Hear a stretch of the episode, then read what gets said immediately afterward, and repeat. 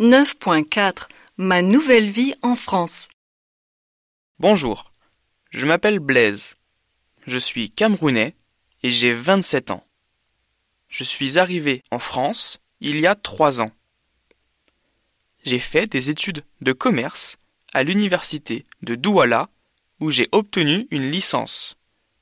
Et ensuite, je suis venu en France pour faire une maîtrise de négociation commerciale internationale à la Sorbonne Nouvelle. Pendant mes études, j'ai fait un stage dans une entreprise française et ça s'est très bien passé.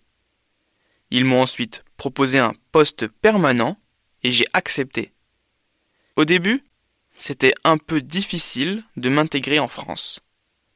Tout est différent. Je trouvais les gens un peu distants et surtout, j'avais toujours froid. Mais je me suis habitué au climat, je me suis fait des amis, et maintenant, je me sens chez moi, à Paris. Moi, je m'appelle Essie. J'ai 18 ans. Je suis togolaise, mais j'habite en France depuis deux ans. Je n'ai pas choisi de venir vivre en France. Je suis l'aînée de la famille et mes parents ont décidé de m'envoyer en France quand j'avais 16 ans pour travailler comme femme de ménage. Tous les mois, je dois envoyer de l'argent à ma famille au Togo. C'est difficile car je n'ai pas un gros salaire et il ne me reste pas beaucoup d'argent pour vivre. Bien sûr, je suis contente de pouvoir aider ma famille, mais je voudrais économiser pour faire des études et c'est très difficile. Mais le plus dur, c'est le racisme. Ce matin, par exemple, dans le métro, une jeune femme m'a dit de lui laisser ma place assise et de repartir chez moi, dans la jungle. Ce genre de choses arrive souvent. Je ne me sens pas du tout chez moi ici, et je rêve de repartir un jour au Togo.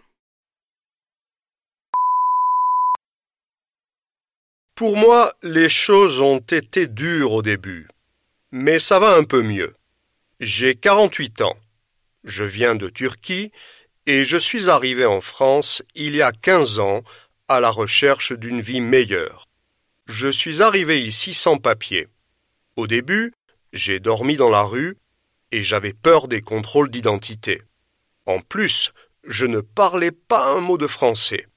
Mais j'ai trouvé du travail après deux semaines dans la construction et depuis, ça va assez bien. J'ai fait des progrès en français. Parfois, c'est quand même difficile, parce que je suis musulman, et certaines personnes pensent que tous les musulmans sont dangereux. Mais maintenant, je peux parler avec eux. Et ça, c'est important.